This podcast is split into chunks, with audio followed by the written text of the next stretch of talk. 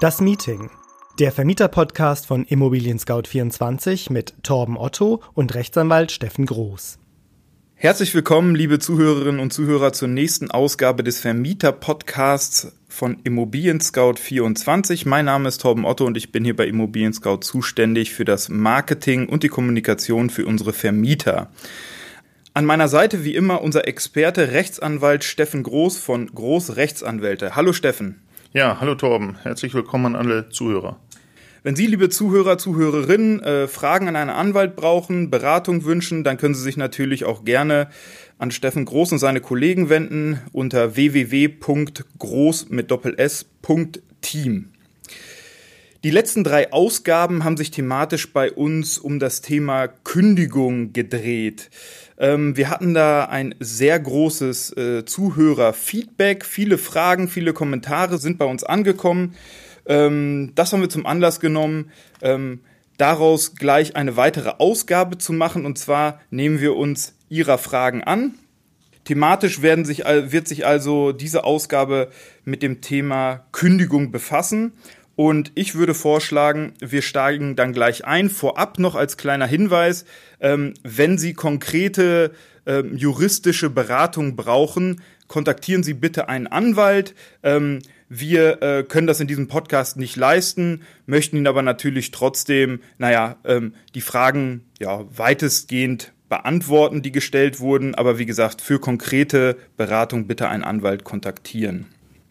Fangen wir an mit der ersten Frage, Steffen. Ähm, es ging ja immer äh, häufig in den letzten Ausgaben auch immer um die fristlose Kündigung in verschiedenen Kontexten.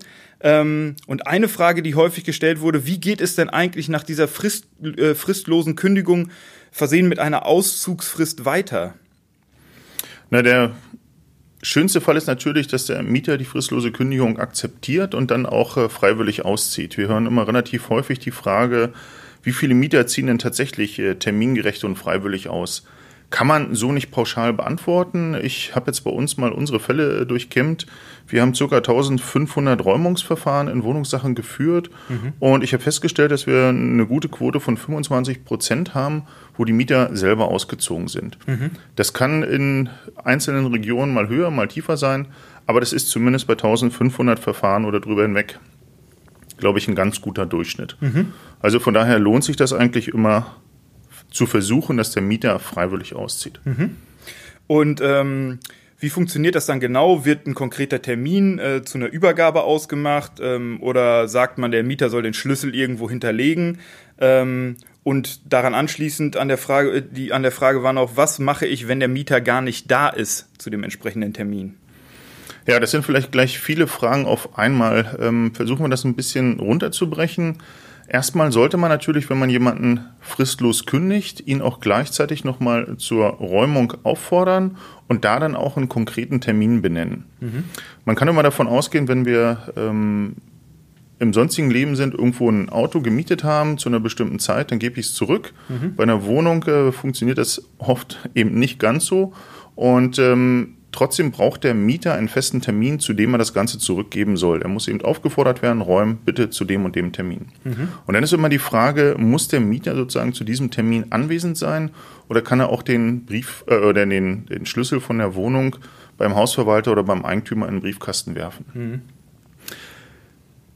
Es ist grundsätzlich so, dass der Mieter direkt am Ort der Mietsache die Mietsache auch zurückgeben muss. Mhm. Wenn wir ein Auto mieten, klar, dann fahre ich mit dem Auto irgendwo hin und das kann ich an jedem beliebigen Ort dem Vermieter sozusagen zurückgeben. Aber die Wohnung kann ich eigentlich nur an der Stelle zurückgeben, wo sie eigentlich auch ist. Das heißt, der Termin sollte auch in der Wohnung stattfinden. Das hat auch noch andere weitere Vorteile, da kommen wir gleich drauf zu. Mhm. Wenn der Mieter beispielsweise einfach nur seine Schlüssel in den Briefkasten des Vermieters einwirft, dann ist das zwar keine so eine richtige Rückgabe, wie man sie in dem Vertragsverhältnis braucht, aber man kann in der Regel immer davon ausgehen, dass der Mieter mit Rückgabe der Schlüssel gesagt hat, okay, ich möchte keinen Besitz mehr an der Wohnung haben.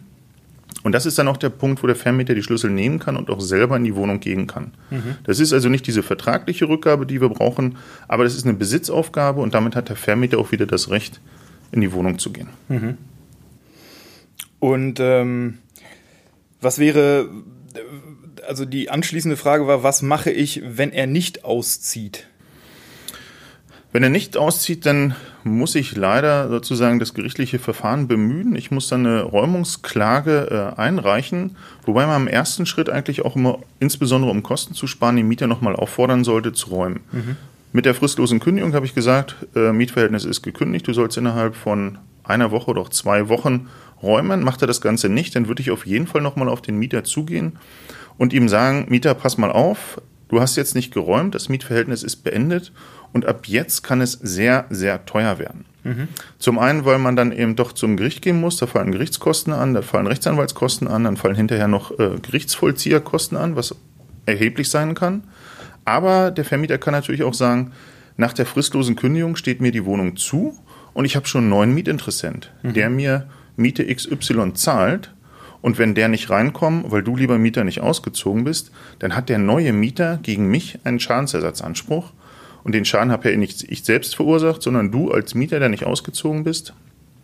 Deshalb kann ich hinterher auch noch diesen Schadensersatz bei dir geltend machen. Mhm.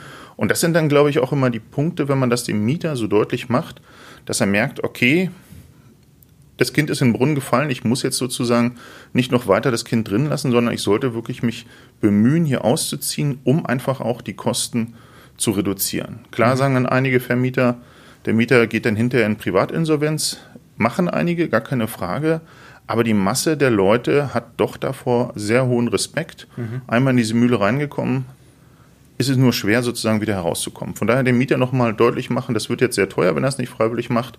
Und wie gesagt, in 25 Prozent unserer Fällen hat das dann auch geklappt. Mhm. Okay. Und die Räumungsaufforderung sollte dann wahrscheinlich möglichst bald nach dem eigentlich vereinbarten oder äh, vereinbarten Termin stattfinden. Genau, also wenn man sagt, ich kündige jetzt außerordentlich, dann braucht es auch keine Räumungsfrist von zwei Wochen, vier Wochen, sechs Wochen. Im Grunde könnte man auch sagen, Mietverhältnis ist beendet, du musst sofort raus und kann das auch zwei, drei Tage später machen, die mhm. Räumungsfrist. Ja. Also das, da gibt es keine Frist. Man kann aber auch durchaus sagen, ich kündige das ähm, Mietverhältnis außerordentlich aufgrund der Zahlungsrückstände, mhm. gebe dir aber kulanterweise noch eine Räumungsfrist bis zum Ende des Monats. Mhm. Okay. Kann man machen. Aber sollte man eben auch einen festen Termin reinschreiben, damit dem Mieter wirklich klar wird, er muss jetzt raus und auch zu welchem konkreten Zeitpunkt. Okay, verstanden. Daran schloss sich die Frage an, wann kann ich gegebenenfalls das Wohnungsschloss wechseln? Das ist ja irgendwie so ein bisschen der Klassiker, den man vielleicht aus dem Fernsehen kennt, ne? dass auf einmal steht der Mieter vor der Tür und das Schloss wurde gewechselt. Ähm, ja, was sagst du dazu? Finger weg. Also für alle nochmal ganz deutlich, auf gar keinen Fall äh, eigenmächtig das Wohnungsschloss einfach austauschen. Mhm. Wir müssen immer davon ausgehen, die Wohnung hat äh, verfassungsrechtlichen Schutz bei uns. Und wenn ich in eine Wohnung eindringe, in die ich nicht eindringen darf, weil es nämlich nicht meine ist, und meine heißt jetzt in dem Fall nicht, dass ich der Eigentümer bin, mhm. sondern ich habe sie jemandem anders gegeben, nämlich dem Mieter zum Wohnen, dann kann ich ihm den Besitz nicht einfach wieder wegziehen. Mhm. Das hat zum einen zivilrechtliche, also Schadensersatz, Geldfolgen. Ähm, äh, nach sich, aber eben auch strafrechtlich. Das ist sozusagen Hausfriedensbruch. Ich dringe in die Privatsphäre, in die Wohnung eines Mieters ein. Von daher wirklich immer Finger weg. Und dann diese Räumungsaufforderung und hinterher dann leider doch das gerichtliche Verfahren. Jedenfalls keine Selbstjustiz an dieser Stelle ausüben. Mhm. Wir hatten zwischendurch noch mal eine Frage, was dann auch passiert, wenn der Mieter dann eben doch zum Termin kommt. Ja. Wie sollte das Ganze dann dokumentiert werden? Wir haben mhm. das, glaube ich, in einer der letzten Ausgaben schon ein bisschen angedeutet, aber vielleicht nochmal jetzt. Es gibt so ein mhm. Rückgabeprotokoll. Und das Rückgabeprotokoll dient letztendlich dazu, dass beide Parteien, Vermieter und Mieter, nochmal klarstellen, wie ist der Zustand jetzt zum Zeitpunkt mhm. des Auszugs des Mieters. Da wird dann aufgeschrieben, keine Ahnung, Teppich äh, im Flur hat Löcher, Wände müssen gestrichen werden, ähm, Waschbecken ist kaputt, all sowas. Oder mhm. steht eben drin, Wohnung ist im Tip-Top-Zustand. Und zum Schluss dient das eigentlich beiden Parteien, sowohl dem Mieter als auch dem Vermieter, dass man im Nachgang, wenn sich beide über irgendeinen Schadensersatzanspruch streiten, sagen können, naja, aber zum Termin XY, als wir die Wohnung übergeben, zurückgegeben haben, haben wir in dem äh, Übergabeprotokoll festgehalten, es gab keine Mängel oder es gab exakt diese Mängel. Mhm. Wenn jetzt so ein Mangel aufgeschrieben ist, heißt das aber nicht, dass der Mieter gleich verpflichtet ist, den Mangel ja. zu beheben. Das ist eigentlich nur eine Tatsachenbeschreibung und wer dann hinterher dafür verantwortlich ist, den Schaden zu beseitigen oder zumindest die Kosten für die Beseitigung zu zahlen, das ist immer noch mal eine zweite Frage, aber so ein Übergabeprotokoll oder Rückgabeprotokoll ist sehr, sehr sinnvoll für beide Parteien. Mhm. Daran anschließend die Frage, das passt hier in den Ablauf, glaube ich, ganz gut. Wann kommt es zu einer Räumungsklage und vor allem, wer trägt dafür die Kosten? Daran anschließend, wie lange dauert diese Räumungsklage und von welchen Faktoren hängt sie ab? Also zu einer Räumungsklage kommt es dann, wenn der Mieter eben nicht freiwillig auszieht, dann muss ich äh, einen Anwalt bemühen. Vom Amtsgericht kann man das theoretisch auch immer noch selber machen. Ist mit Risiko behaftet. Ich würde mal vorschlagen, suchen Sie sich einen Anwalt, äh, dem Sie vertrauen. Der macht für Sie dann diese Räumungsklage. Da sind Gerichtskosten mit einzuzahlen und in der Regel dauert so ein Verfahren, äh, wir haben mal geguckt, äh, anderthalb Monate, wenn der Mieter sich nicht wehrt. Ich sage extra, weil der Mieter sich nicht wehrt. Denn häufig sind die Mieter ja in der Lage zu verstehen, sie haben jetzt die Miete über mehrere Monate nicht gezahlt, sie haben die fristlose Kündigung bekommen. Sie wissen, was sollen sie jetzt auch im Gerichtsverfahren dem Ganzen entgegensetzen mhm. und machen dann auch gar nichts. Ähm, das heißt, das Gericht fordert dann an für sich den Mieter auf, sagt hier, der Vermieter hat eine Räumungsklage eingereicht. Ähm, Mieter, du hast jetzt Zeit innerhalb von zwei Wochen, dich dazu zu äußern und gegebenenfalls eben Einwände zu erheben, weil du glaubst, dass dieser Räumungsanspruch nicht äh, gerechtfertigt ist. Das macht ein Großteil der Mieter eben nicht.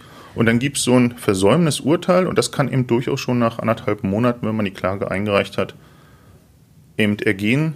Dann hat man aber nur in Anführungsstrichen, ich sag mal, dieses Räumungsurteil und dann schließt sich letztendlich dann der Zwangsvollstreckungsprozess an. Okay.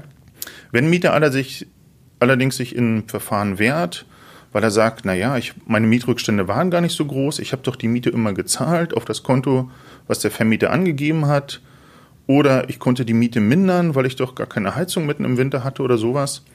Dann dauern so eine Verfahren natürlich ein bisschen länger, weil das mhm. Gericht dann eben beide Seiten sozusagen hören muss. Unter Umständen muss dann eben nicht bloß ein Gerichtstermin durchgeführt werden, sondern mehrere.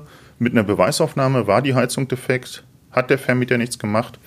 Und dann kann man auch davon ausgehen, dass das durchaus sechs oder neun Monate dauert bis zum Urteil. Ja. Und erst nach dem Urteil würde dann die Zwangsvollstreckung sozusagen eingeleitet werden. Da hängt es ein bisschen immer davon ab, wie die Gerichtsvollzieher ausgelastet sind. Mhm. Ähm, geht aber in der Regel relativ schnell, also sozusagen innerhalb von ein oder zwei Monaten hat man dann sowohl mit dem Gerichtsvollzieher den Termin vereinbart, als, als dass der Gerichtsvollzieher dann auch in der Wohnung ist und den Mieter dann im wahrsten Sinne des Wortes vor die Tür setzt. Aber das kann ja schon, ne, wenn man wenn man das zusammenrechnet, kann das schon dann ein Prozess sein, der ein Jahr ungefähr dauert, bis sowas dann durchgesetzt ist. Äh, wenn wir jetzt sagen, der Mieter wehrt sich, dann haben wir die sechs bis neun ja. Monate und dann haben wir noch äh, ein, zwei Monate obendrauf für die reine Zwangsvollstreckung durch den Gerichtsvollzieher, ist das Ganze ein Jahr. Und das ist für Vermieter natürlich auch immer eine große finanzielle Belastung. Wenn Sie sagen, der Mieter hat vorher zwei Monate nicht gezahlt, ja. jetzt zahlt er während des gesamten Verfahrens, also ein Jahr nochmal zwölf Monate nicht, sind wir bei 14 Monaten offener Miete und dann kommen noch die Gerichtskosten, Gerichtsvollzieherkosten, mhm. Rechtsanwaltskosten hinzu dann kann das durchaus sozusagen 20 Monatsmieten ähm, in der Summe ausmachen. Und es gibt durchaus kleinere Vermieter, die bei diesen Rückständen auf einmal auch nicht wissen, wie sollen sie jetzt beispielsweise die Raten für die Bank zahlen, weil die meisten Häuser dann an der Stelle auch belastet sind. Ja, da kann man immer nur wieder sagen, äh, lieber ähm, nochmal äh, ja genauer hinschauen ähm, bei der Mieterauswahl, dass man sich da auch ja, vertrauenswürdige Mieter ins Haus holt, aber das kann man wahrscheinlich auch wirklich nicht immer vorher absehen.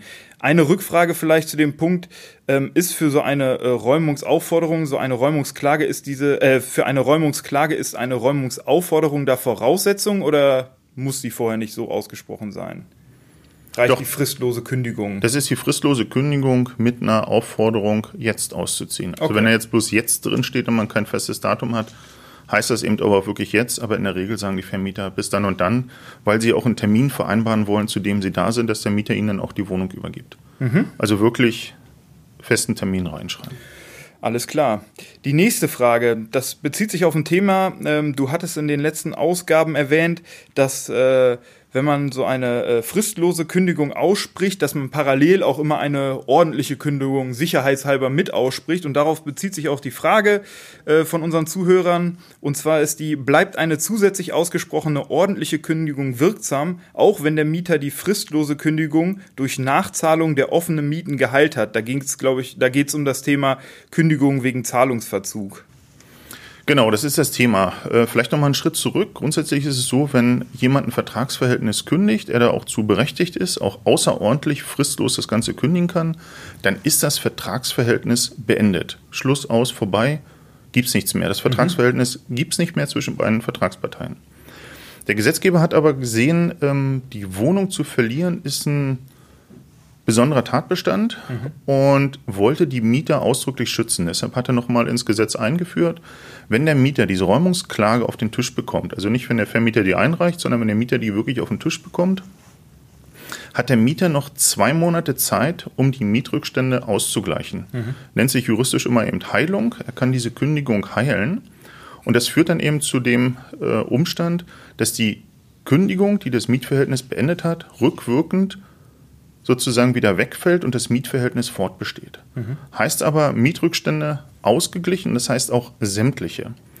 Das heißt, er muss eben, wenn zwei oder drei Monatsmieten bis zur äh, Kündigungsklage mhm. äh, offen sind, dann muss er auch alles ausgleichen und nicht nur die zwei Monate, die zum Zeitpunkt, als der Vermieter die Kündigung ausgesprochen hat, offen waren. Mhm. Alles muss ausgeglichen sein, auch zukünftige bis zum Zeitpunkt der Heilung. Ähm, neu entstandene Mietforderungen müssen ausgeglichen sein. Nur mhm. dann kommt auch so eine Heilung in Betracht. Oder vielleicht nochmal ganz kurz, damit das kein, kein äh, Vermieter missversteht. Wenn der Mieter aber beispielsweise um 50 Prozent immer mindern konnte, weil die Heizung äh, im Winter komplett ausgefallen ist, dann heißt es natürlich auch nicht, dass der Mieter 100 Prozent zahlen muss, sondern er hat die von ihm geschuldete Miete, nämlich die 50 Prozent, komplett ausgeglichen. Mhm. Das führt dann in den Rechtsstreitigkeiten meistens immer dazu, war der Rückstand ausreichend für eine fristlose Kündigung? Ja oder nein? Ist die Heilung erfolgt, wenn der Mieter eben nur 50 Prozent gezahlt hat, aber unter Umständen auch plus 50 Prozent zahlen musste? Also das war jetzt ein bisschen grober Überblick nochmal zur Heilung. Jetzt kam ja die Frage auf, was passiert mit einer ordentlichen Kündigung? Mhm. Wir können allen Vermietern letztendlich immer nur anraten, wenn eine fristlose Kündigung ausgesprochen wird, dass dann zeitgleich, das heißt in der Kündigung selbst, auch eine ordentliche Kündigung ausgesprochen wird. Eine ganze Weile lang gab es dann immer die Diskussion, auch äh, klar unter Rechtsanwälten, aber auch Richtern, wenn jetzt die Heilung eingetreten ist, der Mieter alles ausgeglichen hat, warum sollte dann diese ordentliche Kündigung noch im Raum bleiben? Der mhm. Gesetzgeber hat doch gesagt, äh, der Mieter hat hier diese Ausnahmesituation und kann das Mietverhältnis fortsetzen. Die ursprüngliche fristlose Kündigung hat er ja auch geheilt, mhm. die ist damit sozusagen aufgehoben, aber diese ordentliche Kündigung, die ist eben durch diese Heilung nicht weggefallen. Mhm. Der Vorteil für den Mieter liegt letztendlich darin, wenn er beispielsweise eine Kündigungsfrist von neun Monaten hat, dann muss er nicht sofort raus, weil es eben keine fristlose, außerordentliche, sofortige Kündigung gab. Aber er muss dann eben mit der ordentlichen Kündigung nach neun Monaten ausziehen. Mhm. Und beide Sachen sind völlig unabhängig voneinander. Das hat der äh, Bundesgerichtshof auch nochmal in ein paar Entscheidungen sozusagen deutlich gemacht und gesagt hat, fristlose Kündigung kann geheilt werden, aber die ordentliche Kündigung kann parallel dazu ausgesprochen werden und die bleibt in der Regel auch gültig. Und äh, die, die Frist in dieser ordentlichen Kündigung, die ist äh, wie im Vertrag vereinbart. Exakt, entweder wie im Vertrag vereinbart oder so, wie das Gesetz das vorsieht. Und das ist ein bisschen gestaffelt, wie lange war der Mieter sozusagen in dem Mietverhältnis. Mhm. Und wenn er mehr als fünf Jahre drin war, dann sind das neun Monate. Okay. Aber das heißt, ähm, es, macht wirklich, ähm, es macht wirklich sehr viel Sinn, beide, beide Kündigungen auszusprechen, weil man ja nie genau weiß, wie die äh, fristlose Kündigung dann am Ende, also ob die wirklich Erfolg hat oder auch nicht. Genau, wenn sie geheilt wird, dann ist die fristlose Kündigung weg und deshalb sollte man definitiv immer noch die ordentliche Kündigung äh, mit aussprechen. Die ordentliche Kündigung ist aber nicht zwingend sozusagen dann nachher auch rechtmäßig. Mhm. Nehmen wir einen Fall, dass ein Mieter, ich sag mal, fast unverschuldet äh, die zwei Mieten nicht gezahlt hat, mhm. dann ähm, erfährt er diese Kündigung, die Räumungsklage wird eingeleitet und er zahlt jetzt sofort alles zurück, beispielsweise auch noch mit Zinsen und mit Rechtsanwaltskosten. Mhm. Dann könnte unter Umständen sozusagen die Ausübung dieser ordentlichen Kündigung oder das darauf gerichtete Räumungsverfahren treuwidrig sein, weil man sagt, es gibt in diesem Verhältnis zwischen Vermieter und Mieter eigentlich äh, sozusagen keine unüberwindbaren Hürden mehr. Mhm. Also nicht jede ordentliche Kündigung, die ausgesprochen wird, geht hinterher auch durch, aber man sollte es trotzdem in jedem Fall immer mitmachen. Verstanden. Ja, ähm, das waren, glaube ich, äh, wieder sehr aufschlussreiche Erläuterungen ähm, auf die Fragen unserer Zuhörer. Ähm, und damit äh, kommen wir auch zum Ende unserer, unseres Fragen- und Antworten-Ausgabe zum Thema Kündigung. An Sie, liebe Zuhörer, ähm, natürlich erstens vielen Dank fürs Zuhören, aber auch der Hinweis, äh, wenn Sie Fragen haben, die sich aus äh, unseren Ausgaben, aus unserem Podcast ergeben oder allgemeine Themenvorschläge oder Themenwünsche ähm, für den Podcast, dann äh, schreiben Sie uns doch gerne an podcast.scout24.com. Ähm, wir freuen uns da über zahlreiche Vorschläge. Und ja, ansonsten äh, vielen Dank fürs Zuhören. Vielen Dank an dich, Steffen, für die Ausführungen. Wie immer sehr interessant. Und äh, bis zum nächsten Mal. Ja, sehr gern geschehen und bis zum nächsten Mal, alle Zuhörer.